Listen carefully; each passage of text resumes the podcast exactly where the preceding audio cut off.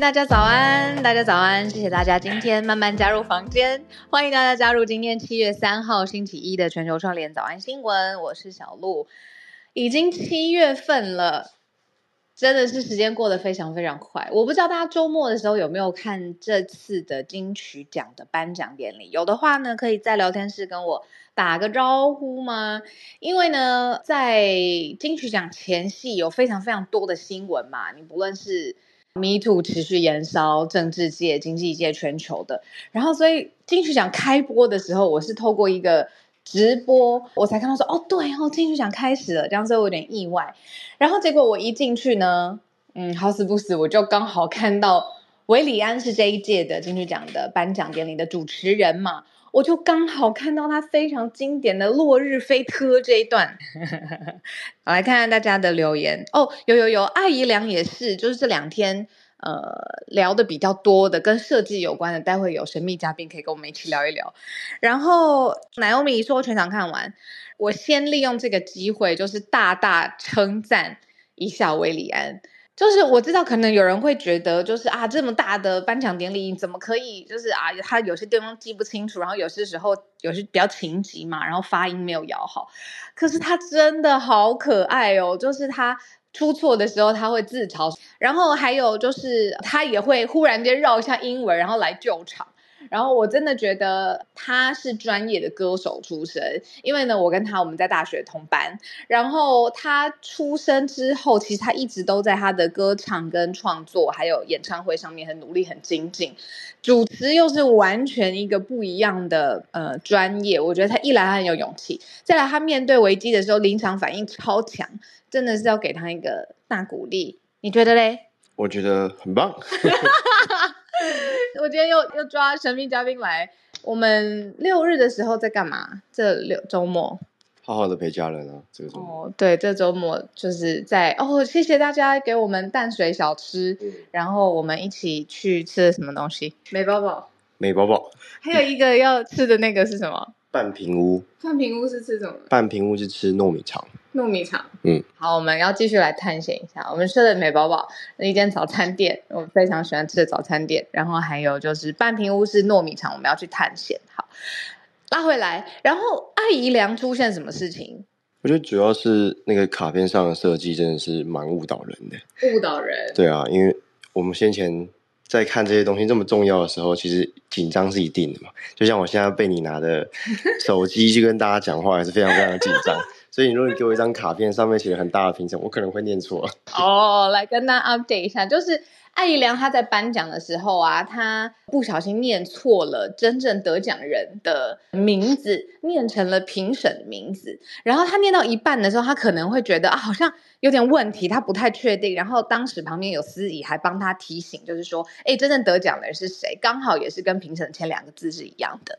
然后结果那一位误以为自己得奖的人呢，就上台了之后，也是有一个 EQ 非常非常高的反应，就是他。分享一下得奖感言，到一半被打断了嘛。后来工作人员才赶快小跑步冲过去救火，说啊，不对不对不对，颁错奖了。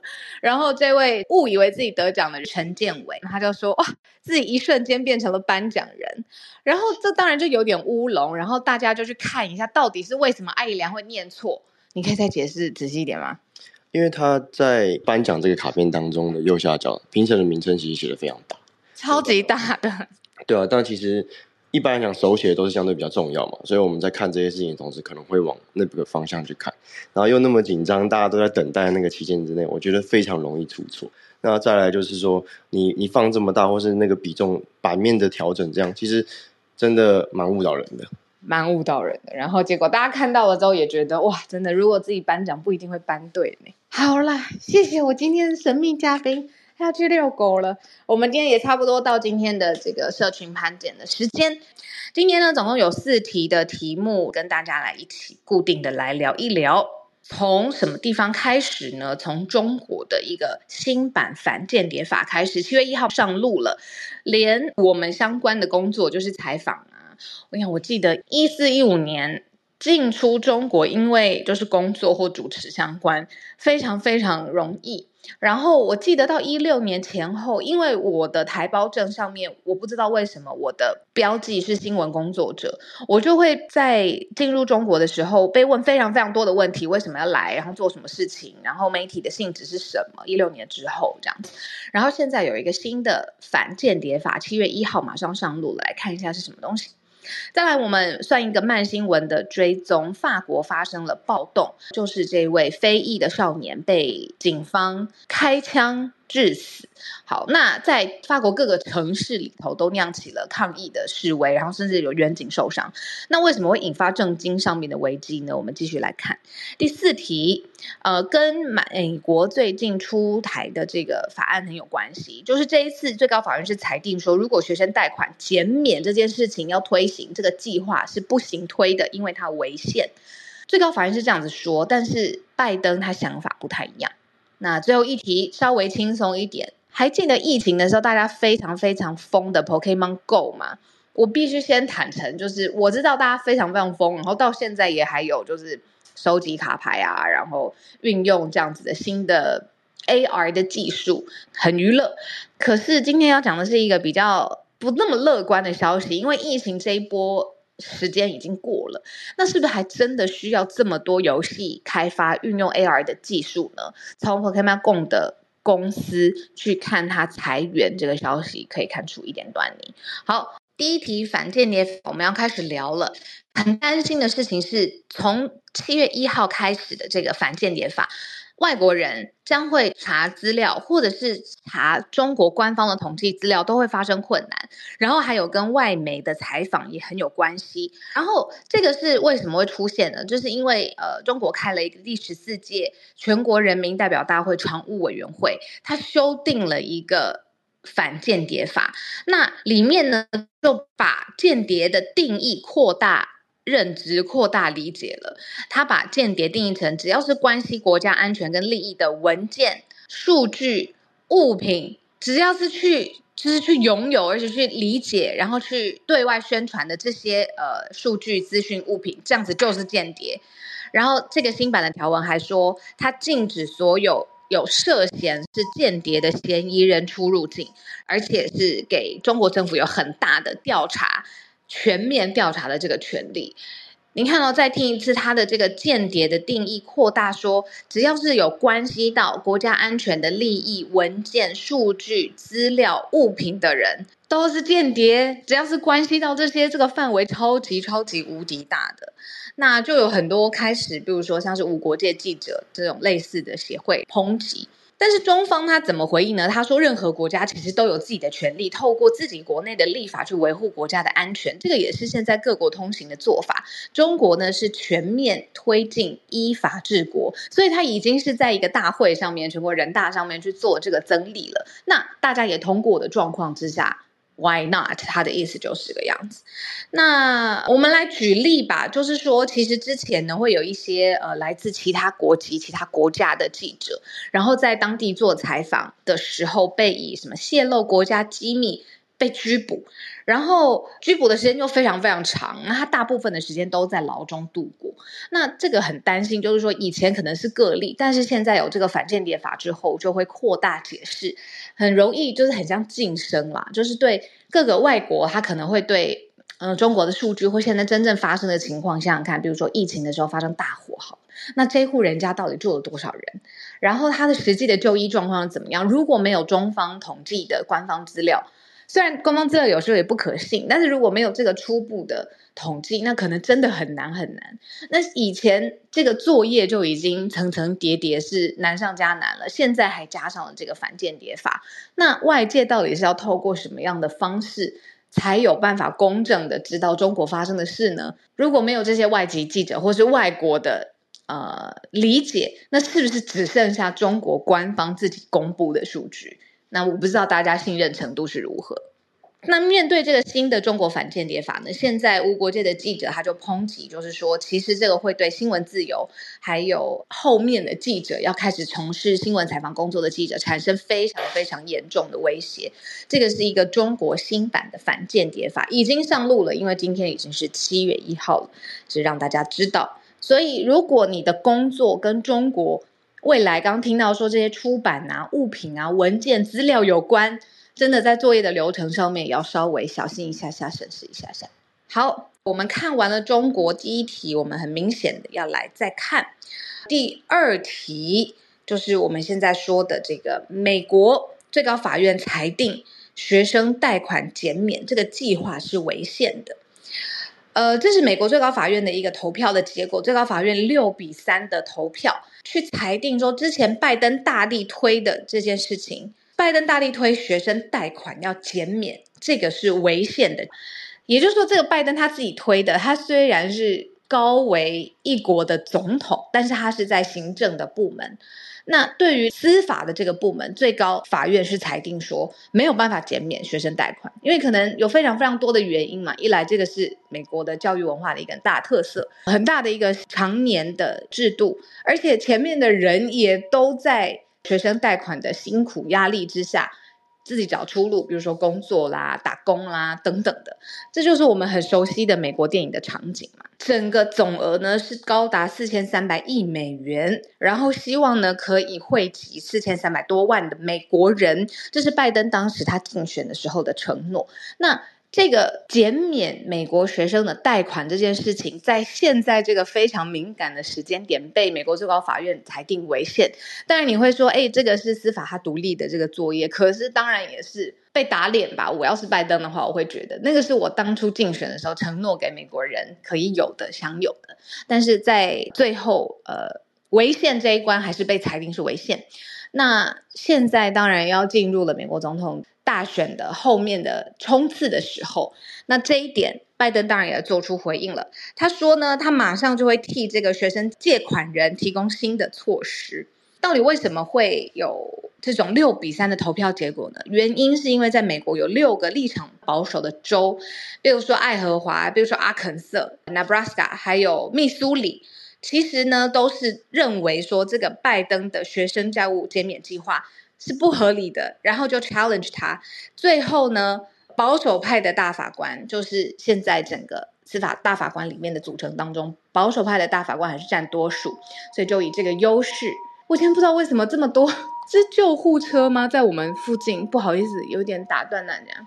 那现在就是以这个六比三的这个多数的优势，保守派的大法官就推翻了拜登的行政命令。那其实这个会直接打破了一些人的信心吧，就是他认为说，哎，拜登推行的计划是一定 OK 的，结果呢，不仅没有 OK，然后呃，反而在这个紧要关头裁定不会继续，那所以他就直接影响两千六百万个借款人。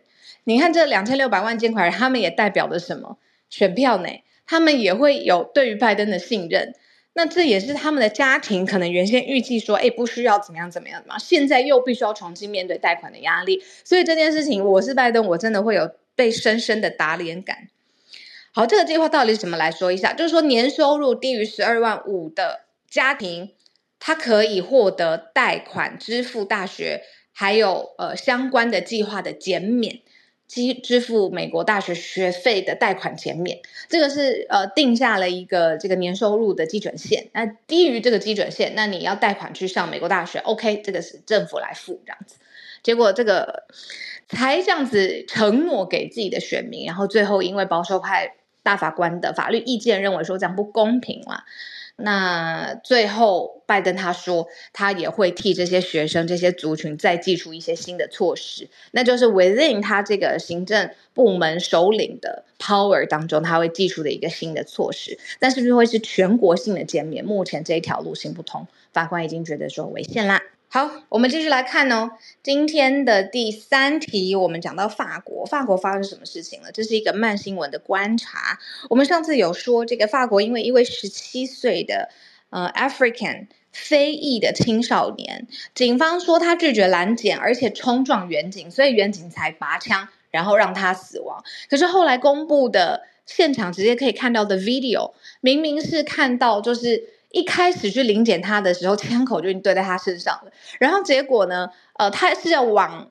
很乖的，要驶离远景，就是总不可能一直卡在那边嘛，一直要驶离远景，根本没有冲撞这件事情，就警方还是对他开枪，所以其实，在法国各个城市就酿起了愤怒的火焰，认为说，哎，怎么会警察滥权，然后藐视生命到这个程度，根本跟警察他们这个职业应该要做的事情完全背道而驰，所以连续五个白天，五个六个白天，五个夜晚。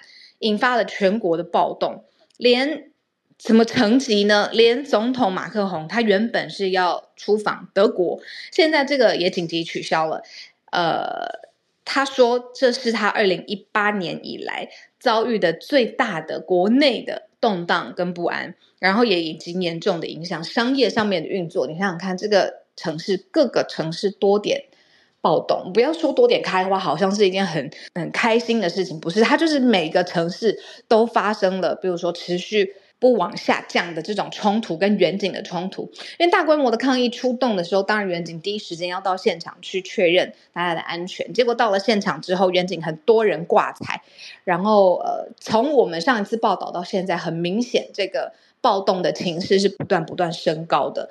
所以呢，现在。法国已经部署了四万五千名的警力，然后也不断不断的逮捕人，然后尤其是在马赛还是有传出不多。蛮多的冲突的事件，从我们报道到现在，所以危机根本没有结束。那所以这就是刚才有说，在政治经济的层面发生了什么事情呢？马克宏就说：“哎，他遭遇了重大的政治风险，因为呢，他出访德国是一个策划非常非常久的，而且呢，他希望可以达到一些他外交上面舞台上面要做到的事情，但是他现在临时就是留在法国，他做了这个决定之后，就跟法国当地自己的。”司法部长，然后一起跟抗议群众喊话。那尤其这些抗议群众的组成是非常非常年轻的，所以也顺便跟他们的家长喊话，希望就是说大家我们要一起齐心协力，协助这一场暴动要落幕，要止住这样子。那他们原本这一次要去跟德国谈什么？德国是整个欧盟的正中心嘛，它就是不论是在文化上面，还是现在在欧盟的政治权力。里头，那马克宏算是一直一直想要，也有恢复这个霸法国的霸气的地位，所以他们这次要谈很多 high level 的问题，包括了像是乌俄战争啦，怎么提供基辅的安全保证啊，然后呃，乌克兰是不是加入欧盟？但是这些都没有办法谈了，因为现在法国自己的境内非常非常的不平安。经济方面的代价呢？法国财长有说，目前大概有十个 shopping mall，然后两百间的超市。两百五十个摊贩，他甚至还有银行的分行，全部都遭到了抢劫。哇，两百五十间银行分行遭到抢劫，looting，对不对？就是在这个很动荡的时候，有人他搞不好跟这个抗议发生的 cause 没有关系，可是他就是趁乱的时候，他趁火打劫，这个也是可以想象到的，嗯，抗议会发生的场景。然后总共一天之内烧掉五百辆的汽车，就这样子被烧掉不见了。然后大家记得吗？就是法国非常非常多的什么精品的品牌，精品的品牌包括 LVMH 下面的 Louis Vuitton，它呢有一个大秀也取消了。所以呢，在政治方面呢有大的动荡，然后在经济方面呢，当然当然也造成了非常多的损失。这是我们今天帮大家掌握到的第三题。第四题，我喝口水回来跟大家聊 Pokemon Go。我刚才在聊天室看到很多人也说，哎，玩 Pokemon Go。狗得很凶，这样子，然后还是找得很凶。呃，这个是在疫情的时候，我觉得非常非常红。疫情之前当然也有相对应的，比如说这是哇，这个全新的技术啊。然后我记得就是是不是有阿北他的摩托车吧，还是脚踏车，类似那种电车，上面会挂满两排的手机。他是一个超级会玩 Pokemon Go 的达人。那个时候大家也觉得说哇。你看阿北玩起来手游，他真的是没有在客气的，非常非常厉害。这样好，可他的这个母公司呢，当时在疫情的时候真的赚翻了，在二零二零年的时候，全年创下了十三亿美元的营收，非常非常强。他的这个创建公司呢，是在旧金山 Niantic，如果如果没有发音错的话，应该就是这个游戏的开发商。那这个游戏的开发商当然因拜疫情，还有整个这种。风气的影响，赚了非常非常多钱。那大家都会觉得说，哎，会不会是游戏开发商的一个新的里程碑？然后它会是一个新的这个产业界的霸主？很明显的，今天要跟大家分享的事情是，这一波疫情的红利呢，吃到紧绷了。因为呢，就是这一间 Niantic 的公司，他就宣布说，因为业务重组的关系，他一口气裁掉两百三十名的员工。然后呢，他在洛杉矶的工作室也都关闭了。那以后，大部分的裁员的员工。当然都不用进办公室，那最后这个办公室也全部都裁掉了，所以他只剩下旧金山，他就是刚刚起步的这个办公室，很强哎、最疯狂、最高峰的时期就是二零二一年，呃，Niantic 还融资了三亿美元，大概是新台币九十三亿，就是在就是 AR 结合游戏结合移动，然后出门出走看到一个。你要寻宝，然后探险这种，还是还有很多很多想象的时候，他忽然之间这样子裁员，到底是为什么呢？就是。这种他说是一个内部跟外部的因素，你看 这种很官腔的话，他就是讲出来了。包括他说，哎，全球经济整整体放缓啊，然后移动的市场也变得很挤啊，有非常非常多的应用商，然后还有很多移移动广告，这个环境都变得越来越困难。然后剩下主要的核心的团队，就是没有被裁员的这个团队的主要任务，就是继续支援。Pokemon Go 毕竟还是整间公司的金鸡母这样子，但是呃，我也知道这间公司呢，呃，最近有跟一些共享行动电源的产业，就是业者来做合作，就是现在当然就是会很密集的，比如说如果你在外面有充电的需求，你可以去不用自己带充电宝或者那个 Power Bank，你可以在租借共享有关的，就是你可以随随时租，然后随时还。然后我知道日本的这个共享行动业者跟这一间公司继续合作，我不知道可不可以开发出什么新的呃借电的呃新的商业模式，我们可以一起再看看。好啦，这就是我们今天帮大家整理的四题。我们一开始从中国的反间谍法开始，然后美国也开始警告说，哎，外国的企业要特别特别小心。刚才我们讲第一题的时候，比较讲的是哎新闻从业相关的，可是外国的企业你要特别注意，就是有很多统计资料分析，尤其是金融的市场也跟大量的统计很有关系。那这些外国的企业做法也要因应新版的间谍法已经上路了，就是在中国的特别的环境。再来，我们讲到了拜登啊，为了当时他要竞选的时候，他承诺希望在年收入呃没有那么高的家庭当中，如果学生要有贷款去上美国的大学，那这个贷款是可以减免。但是这样子的一个支票，现在被证实。没有办法开出来，没有办法落实，因为美国最高法院裁定它是违宪。拜登可以怎么做呢？对于美国的这个已经现在就学市场非常非常多的讯息哦，这个教育的市场很混乱的状况之下，还要看看他怎么承诺这些学生。再来，我们讲第三题，法国因为十七岁的非裔少年被开枪被打死了，现在各个城市都非常不满，已经连续五个晚上没有合眼，持续的就是抗议。进行当中，那当然撼动了现在整个经济上面的损失，还有马克宏的行程也受到了影响。那最后一题讲到游戏开发商，它结合 AR 结合移动，现在市场上面非常的饱满，所以龙头的 Pokemon Go 的游戏开发公司现在也裁员了。这是我们帮大家整理的四题的题目。好，那我们今天要开始在八点半以后的全球串联的时间了。那希望大家可以。踊跃的举举手来告诉我们今天想要分享的题目，然后我先邀请了三人信奇老师，然后也邀请了本娜。今天是不是有看到一位新的朋友？是猪猪吗？嗯，好，老师早安。先邀请金奇老师。小鹿早安，我老师早。我正在煎饺子，所以又跑回来。谢谢老师。嗯呃呃，小鹿好久好久没跟你聊天。对呀，好久没跟。对。好，那我我就想说，我补充一下，这个除了学贷减免的计划以外呢，我其实是比较想要。回头去讲，上个星期有朋友上来分享，啊、呃，说用种族的为一个考量的标准呢是违宪的。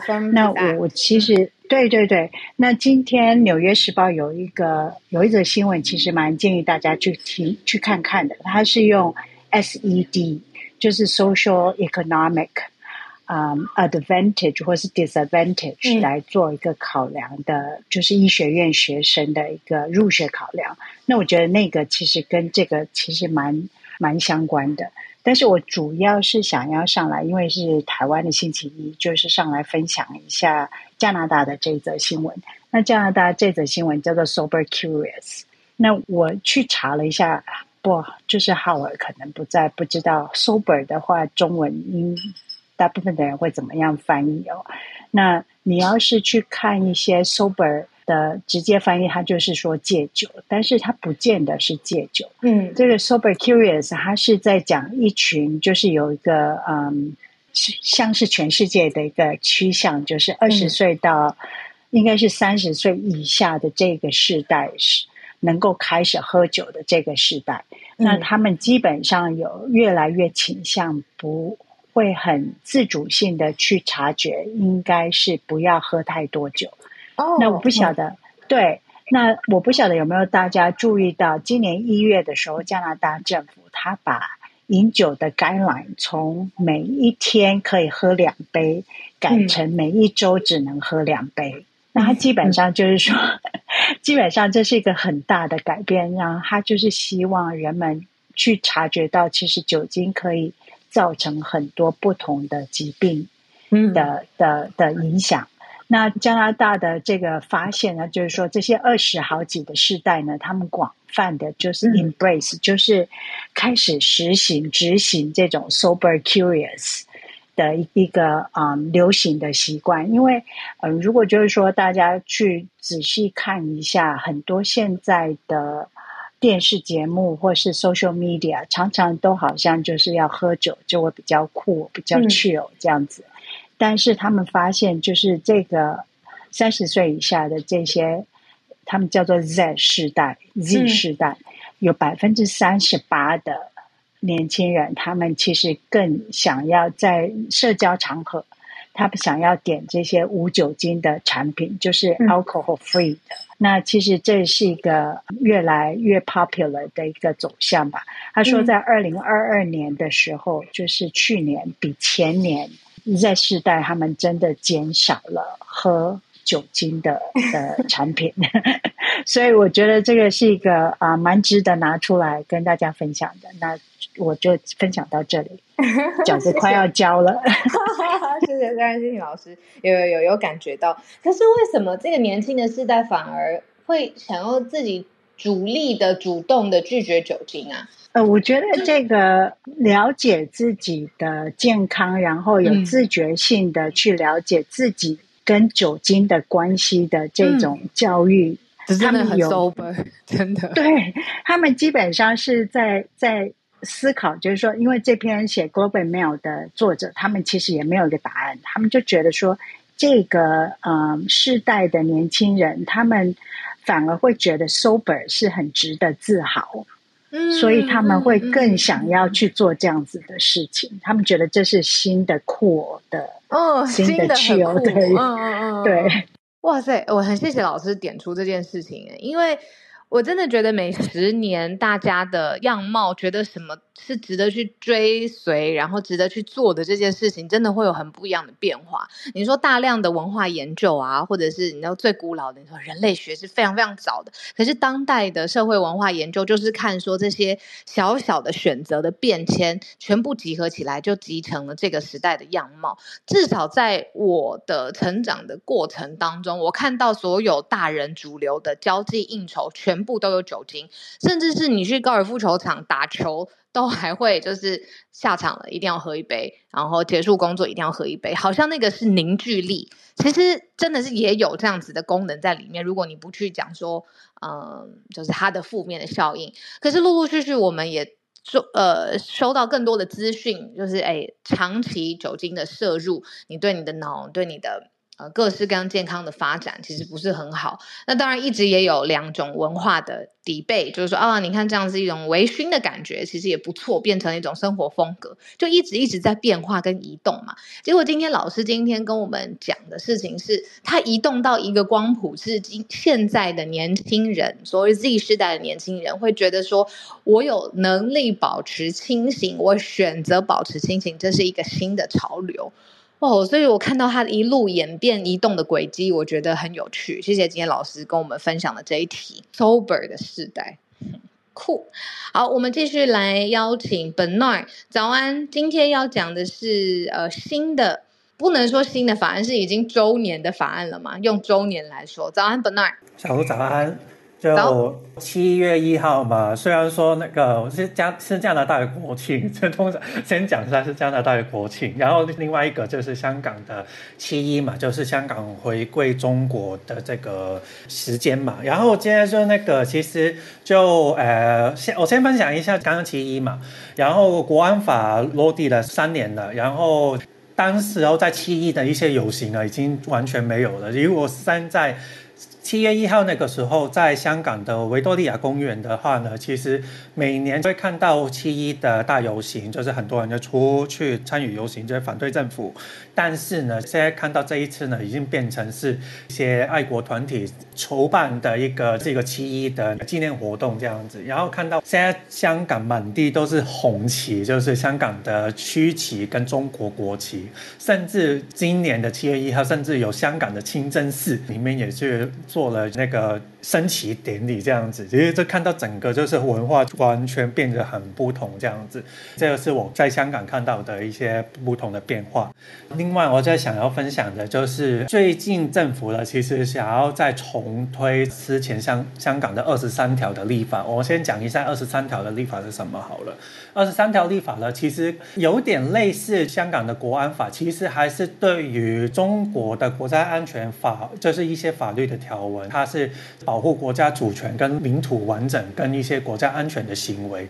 但是呢，有很多人就觉得说，如果香港二十三条跟国安法有什么的差异呢？其实，呃，总。概括来讲的话，其实没有太大的差别。但是呢，因为二十三条是香港本地的法，如果是香港本地的法律嘛，如果是的话，但是国安法是从中国就是用特例再从中国就是引到香港来的，嗯、所以相对来讲它是有共同的概念，但是在立法上面的话还是有不同的方向。嗯但这个香港二十三条的话，其实从二零零三年开始，就是香港回归之后第一个超级大的游行，就是二零零三年的时候，二十三条立法的时候，当时候二零零三年有五十万人上街游行的时候，嗯、所以你就看到当时候其实因为回归之后，其实一开始大家也对于国家安全没有什么太大的概念，也是很怕说从英国政府管制之后变成中国政府就会，其实很多时候很多人对于中国管理这件事情还是有很。很多不安的因素嘛，所以当时候其实很多人反对的，连当时候的商界也是有有反对的，所以那个时候已经各自了。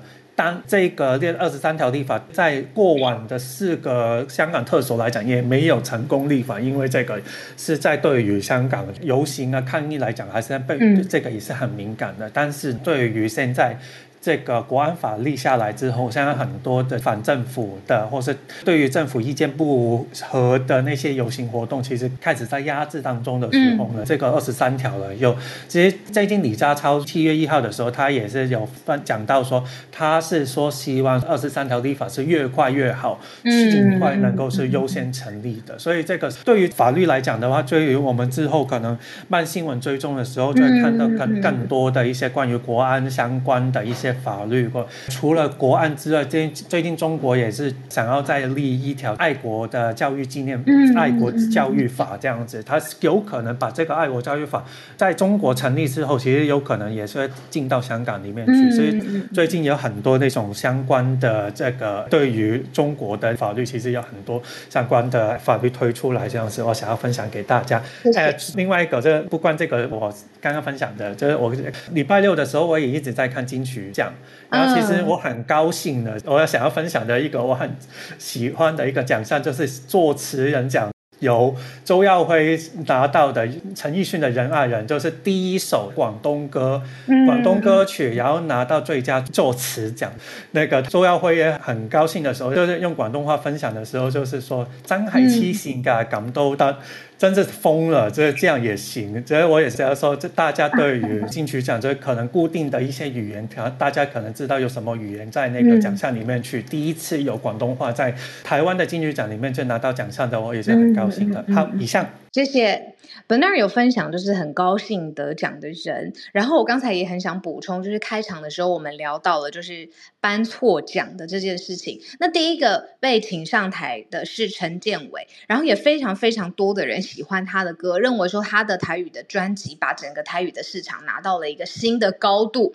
那只是为什么阿义良会念成陈建伟呢？那是因为签名的评审他的名字叫陈建奇，又有一点艺术感的签名，所以他会哦有一点点好像。念不太下去，然后最后旁边司仪说是陈建伟，但是陈建伟上台展现很高的 EQ 嘛，毕竟后来也要请真正的得奖人上台，然后反而是这一段让他过去的所有的，比如说在台语市场的耕耘，然后非常非常多他的粉丝，就因为这一这一段的小小插曲吧，高 EQ 的小插曲，就全部蜂拥出来，然后表达支持，所以这个刚才就是。呃，呼应 Bernard 还是说，哎，看到自己喜欢的、支持的作词人，或者是音乐人，呃，唱歌的歌手，真的得奖，真的是会有很多很多的共鸣。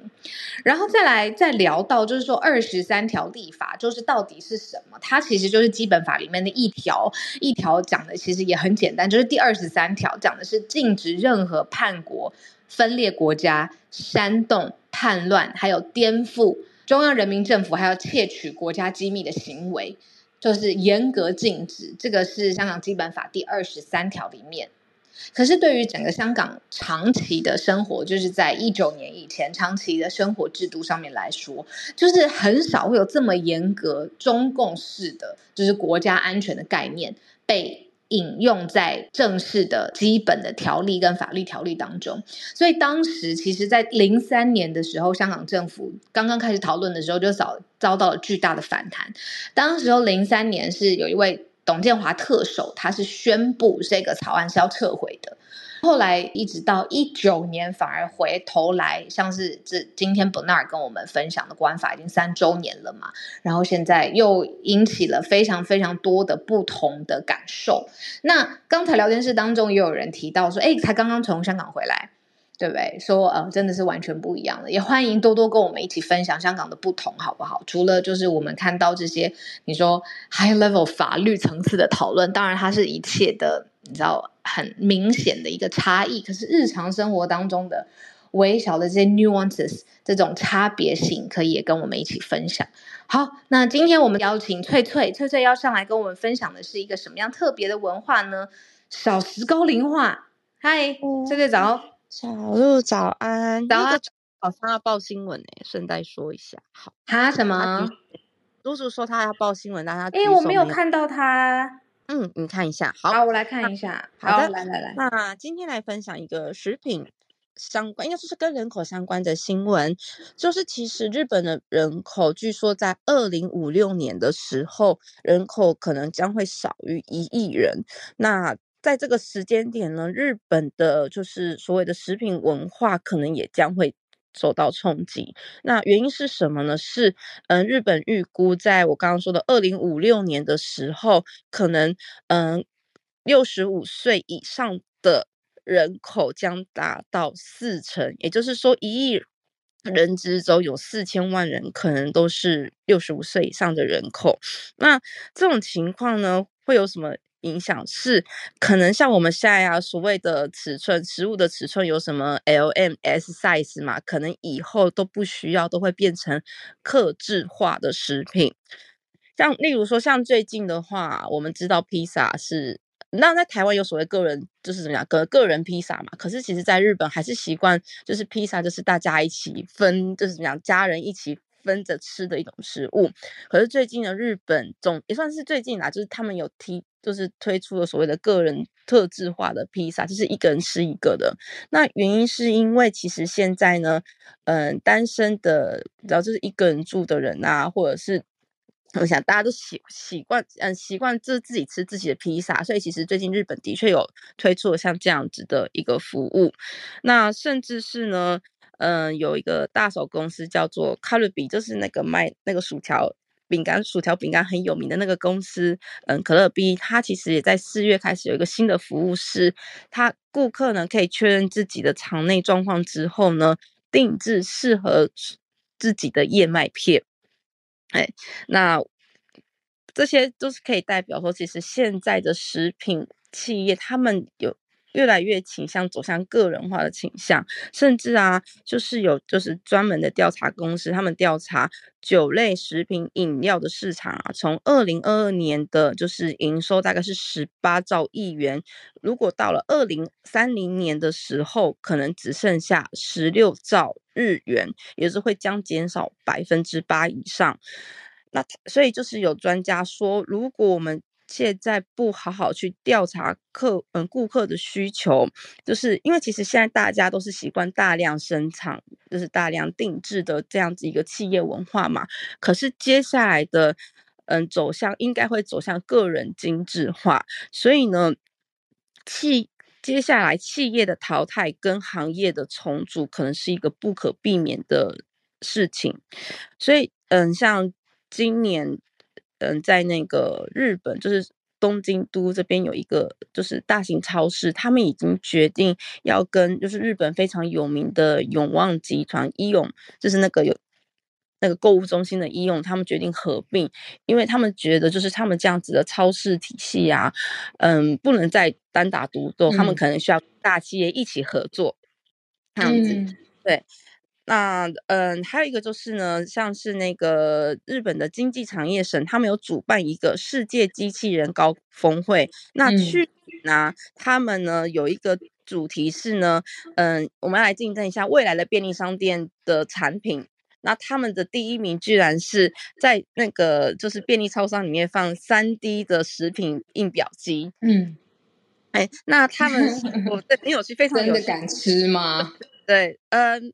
当然是，呃，是听说可以吃啊，而且他们很有吃啊，他们是将那些就是无法出售呃，就是规格外的食品做成粉末，然后再进行销售。嗯、那他们希望可以借由这样的方式呢，减少，嗯、呃，第一个就是所谓的食品，我们讲就是食食呃食材大量损失，然后还有因为。康取向，所以希望可以做出就是你知道客制化的商品，嗯，而且像那个日本他们有统计啊，二零一七年每一个人就是每一天平均摄取的卡路里是一九零七年，嗯、那到了二零嗯二零五零年之后可能变成一六四八卡而已，因为嗯嗯嗯，讲 因为老人年人变多了，所以大家吃的东西也相对变少了，所以呢。因为老年人比例上升的元素，所以对于饮食喜好的变化，也就成为了就是现在食品业的一个怎么讲课题。那现在在针对这个课题有在进行变化的第一个是摩斯，像摩斯他们最近啊，他们第一个就是他们不使用肉类，尽量使用所谓的嗯大豆，就是取代肉类去做一些健康食品，甚至他们想要。呃，因应老人家就是现在高龄化人口的变化，他们可能会把就是汉堡的尺寸渐渐把它变得再小一点，做的更一点。对，所以其实接下来马上整个我们整个怎么讲，日本的这些饮食企业的嗯最大的问题就是要针对老人化，呃，就是老老人老年人口的增加，然后还要做非常多的改变。我看到这个，我觉得真的有点深刻，就是变成说哦，因为你知道我们其实一直。嗯，要大量生产啊，吃到饱啊，可是其实也造成了很多所谓的浪费了，对啊，对啊。可是其实现在日本已经在想到，我们应该要走的是一种精致化、个人化的课题。那我觉得这个还蛮有趣的，嗯，真的很值得聊。对啊，因为我们日常生活的饮食也是反映我们现在文化的非常重要的组成。那怎么吃，跟谁一起吃？吃什么东西？其实这个不同的想法会有不同的产品，也适合现在当代的整个你说人口的组成或是生活习惯。对啊，谢谢翠翠，在日本现在已经有这样子的方向移动。好，那好久不见，猪猪，猪猪，谢谢你上来说要调整自己一下，但是今天跟我们见面了吗？猪猪早。啊哈喽，呃，需要调整的不是猪啊，这个需要调整的是另外几位啊。这个我是猪猪啊，大家很久不见。这么多人。嗯，上次汉超去花莲的时候，把我丢在了花莲啊，结果现在没卖的只剩下一块猪肉了，所以应该也不会出现太久啊，因为这个猪肉卖光了，我也就没有了。嗯，不过这个新闻跟猪肉没有关系啊，它其实是跟书籍有关系。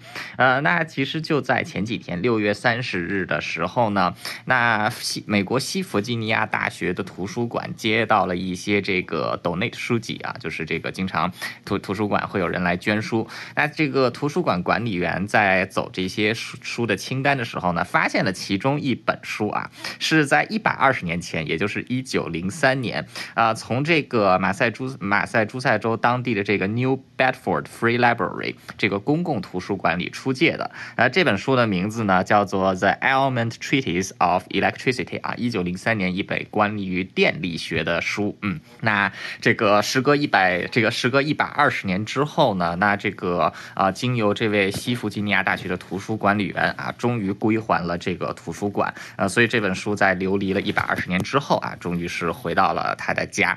呃，那其实这个美国每年图书馆丢的书数量还是非常多的啊，没有什么具体的这个统计啊，但是就以我的这个之前啊读书的这个大学啊，不是不是我读的大学啊，是这个朱小汉读的大学佛罗里达大学来说啊，他们每年可能就要这个因为失窃的缘故啊，就会丢掉几百本书。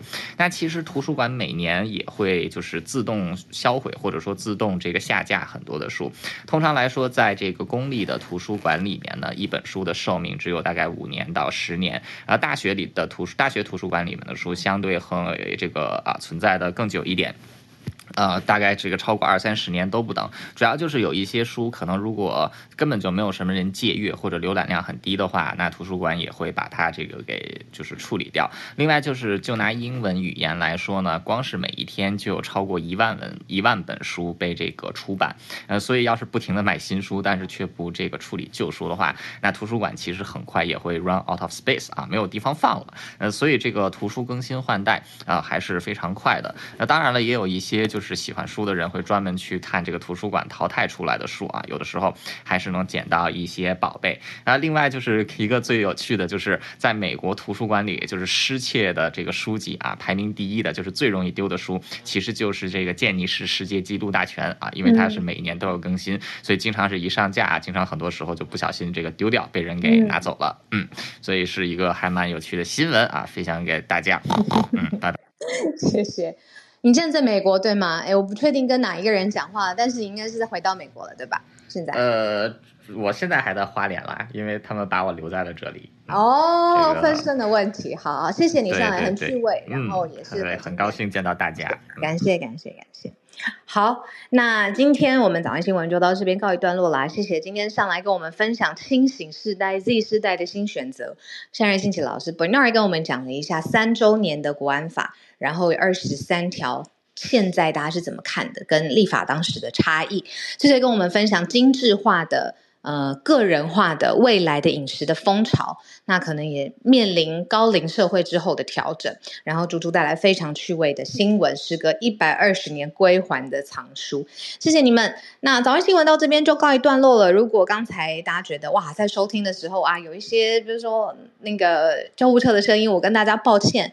然后我们来试试看，就是有没有办法在 Podcast 的版本稍微让这些外面的声音降低一些些，不希望干扰大家收听时候的舒适的程度，这样子。明天我希望不要再有这么多救护车的声音了，因为这也代表着真的是有人需要照顾守护，对吗？希望大家都平安，出入的时候平安。今天一整天，七月第一个上班日，祝福大家开开心心完成自己的目标。我们明天同一时间早上八点钟空中再见，大家拜拜。